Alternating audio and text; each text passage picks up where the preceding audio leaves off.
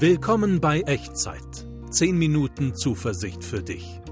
Ein Podcast mit Jörg Dechert von ERF, der Sinnsender. Hallo und herzlich willkommen bei Echtzeit. Hier sind wieder 10 Minuten Zuversicht für dich und mein Name ist Jörg Dechert und ich freue mich, dass du dabei bist.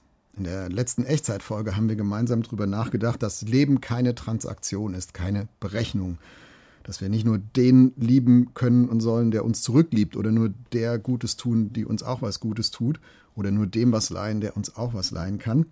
Jesus sagt, Gott ist nicht so, deswegen seid ihr auch nicht so, wenn ihr mir nachfolgen wollt. Wahre Güte teilt Menschen eben nicht ein in wichtig und in unwichtig. Gott schätzt deine Güte, also Güte, die nicht einteilt Menschen in wichtig und unwichtig. Und jetzt anschließend, nach dem Bibeltext, den wir uns in der letzten Folge angeguckt haben, geht Jesus noch einen Schritt weiter, bohrt noch ein Stück tiefer in die Tiefe deines und meines Herzens, wenn wir ehrlich sind. Wie sieht es eigentlich aus? Gibst du eigentlich gerne? Gibst du eigentlich gerne etwas, das deins ist, was dir zusteht, wo du sagst, das habe ich doch verdient, das habe ich mir erarbeitet, das habe ich mir erworben, das wurde mir geschenkt, das ist meins ob das Geld ist oder Zeit oder deine Gaben, deine Begabung, was, was Gott dir so mitgegeben hat ins Leben, fällt es dir leicht, das anderen zu schenken und davon was abzugeben? Oder fällt es dir leichter, festzuhalten? Also ein bisschen plakativ gefragt, bist du eher ein Geber oder bist du ein, eher ein Nehmer? Wenn es dir so geht wie mir, dann sagst du jetzt vielleicht, kommt drauf an, kommt drauf an, wer das, um wen es geht, wem ich was geben soll oder von wem ich was nehmen möchte. Es gibt äh, in, diesem, in diesem großartigen Buch und Film Herr der Ringe, die ganze Trilogie äh, von Tolkien, den Charakter des Meergold. Das ist einer von diesen Hobbits, von diesen, von diesen kleinen Fabelwesen, der einen goldenen Ring findet und der sich so in diesen Ring verliebt, dass er nur noch an diesen Ring denken kann und diesen, diesen Ring festhält. Er sagt immer, mein Schatz. Und im Lauf dieser Trilogie wird aus Meergold, aus dem normalen Hobbit, dann ein völlig verkümmertes, schräges, verbogenes Wesen, Gollum, der nichts anderes mehr denken und sehen kann äh, vom Leben, von der Welt, einfach von allem als diesen Schatz, den er so festhält. Also der ist zum Nehmer geworden. Und es ist für mich ein super Bild dafür, was passiert, wenn wir nicht gebend leben, sondern nehmen. Es fängt an, uns selbst auch zu verbiegen, uns selbst auch zu verkümmern. Und auf den ersten Blick ist unsere ganze Welt, unsere Gesellschaftsordnung, zumindest so im Westen, auch von der Wirtschaftsordnung her, auf Nehmen angelegt. in unserer individualistischen Kultur. Nicht gerade auf Geben, sondern auf Nehmen. Du musst gucken, wo du bleibst. Du musst schauen, was du davon hast. Unsere Wirtschaftsordnung, unsere Weltordnung, unser Sport, alles ist so ein Powerplay. Wer hat hier die Macht und wer nimmt hier am meisten? Es geht um Macht, um Gewinnen, um Profit, um die Oberhand behalten, Kapital draus schlagen, Vorteil nutzen. Und vielleicht kritisierst du das auch in der Politik oder bei irgendwelchen Großkonzernen, wenn, wenn du das so wahrnimmst. Aber Hand aufs Herz und ganz ehrlich, wie sieht es eigentlich bei dir aus? Und wie sieht es eigentlich bei mir aus? Was ist eigentlich in unserer Seele drin? Es ist immer leicht, das bei anderen zu sehen und die Kritik ist ja vielleicht auch berechtigt, aber der erste Blick, finde ich, der muss erstmal auch uns selbst gelten, da wo ich was verändern kann, da wo ich was verändern möchte. Wie sieht es eigentlich in deinem Herzen aus? Bist du eher ein Geber oder eher ein Nehmer? Was fühlst du eigentlich, wenn du was weggeben sollst? Etwas von dem, wo du ganz bis tief ins Innerste denkst, das ist doch meins.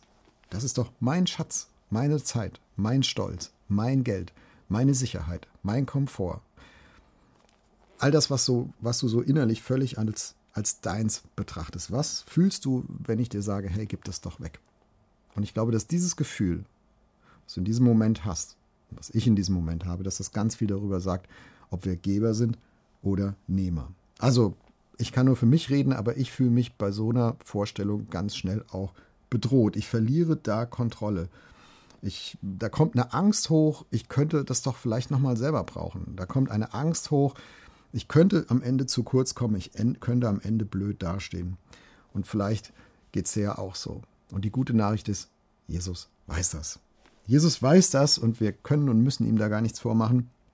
Aber die zweite gute Nachricht ist, Jesus lässt auch nicht locker mit seinem Traum von einem anderen, besseren Leben für dich und für mich. Und das schauen wir uns in dieser Echtzeitfolge ein bisschen näher an. Wie schon in der letzten Folge schauen wir rein in die Bergpredigt, das große Bild, das große Programm, was Jesus malt und zeichnet von einem Leben, das von Gott her geprägt ist und das von Gott erdacht ist, erträumt ist, von Gott erfüllt ist und ohne die ganzen Schrägheiten und Gebrochenheiten, die uns diese Welt zufügt und die wir uns auch selbst immer wieder vorzufügen von klein auf und die wir eingeübt haben. Wir schauen rein, die Bergpredigt Lukas Evangelium Kapitel 6 und heute nur ein Vers 38. Ich lese hier vor. Jesus sagt, Gebt, so wird euch gegeben. Ein volles, gedrücktes, gerütteltes und überfließendes Maß wird man in euren Schoß geben. Denn eben mit dem Maß, mit dem ihr messt, wird man euch zumessen. Also wie an anderen Stellen in der Bergpredigt auf, auch stellt hier Jesus eine ganz andere Logik neben die Logik, nach der unsere ganze Welt tickt, ein Großteil. Also eine andere Logik als die, von der du und ich von klein auf gepolt sind. Ähm, eine andere Logik als das, was so die Angst in unserer Seele sagt, wenn sie meint, oh, ich könnte zu kurz kommen. Ich muss nehmen, weil das Geben ist einfach zu riskant. Unsere Logik sagt ja, das, was wir haben, unser Guthaben, das ist Einnahmen minus Ausgaben. Also ich bekomme bestimmte Dinge, ich, ich nehme bestimmte Dinge, ich gebe bestimmte Dinge wieder weg. Und wenn ich mehr weggebe, als dass ich bekomme, dann habe ich ein Problem. Dann bin ich im Minus. Und ich glaube, wir bringen das unserer Seele eben auch so bei. Geben und Nehmen scheint in dieser Welt eine Transaktion zu sein und ähm, wenn ich von jemandem anders mehr nehme, als ich gebe, dann habe ich was davon und wenn ich mehr gebe, als dass ich nehme, ja, dann bin ich ärmer hinterher.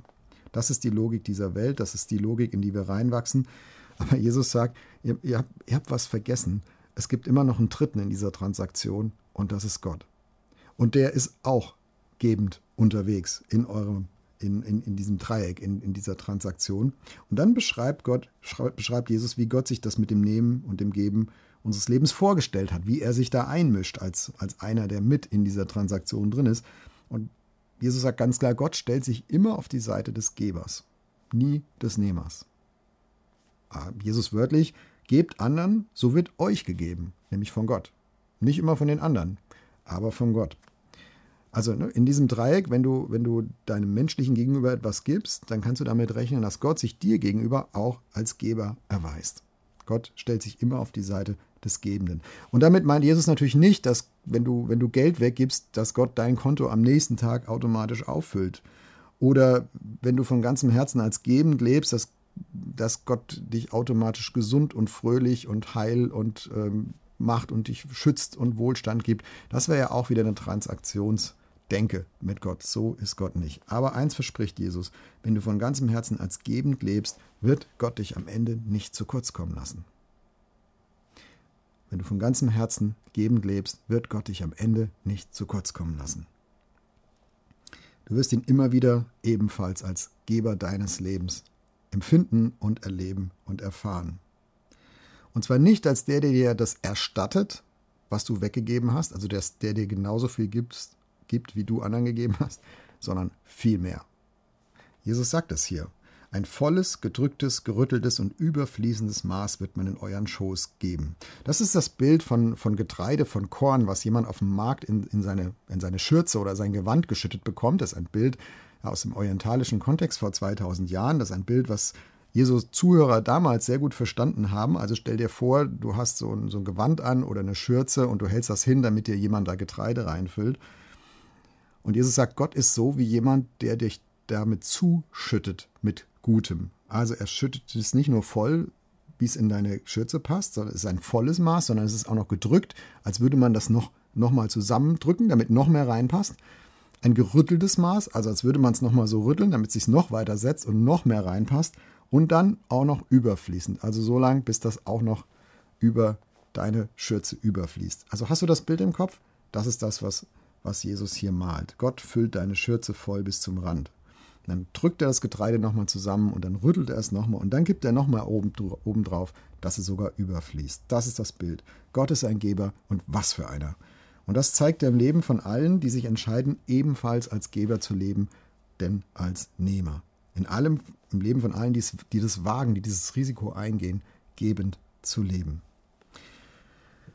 Und ganz ehrlich, mich kostet das Mut und dich wird es vielleicht auch Mut kosten, wenn du ein kleines Stück mehr als Geberin oder als Geber lebst, als als Nehmer. Aber Jesus sagt, das lohnt sich.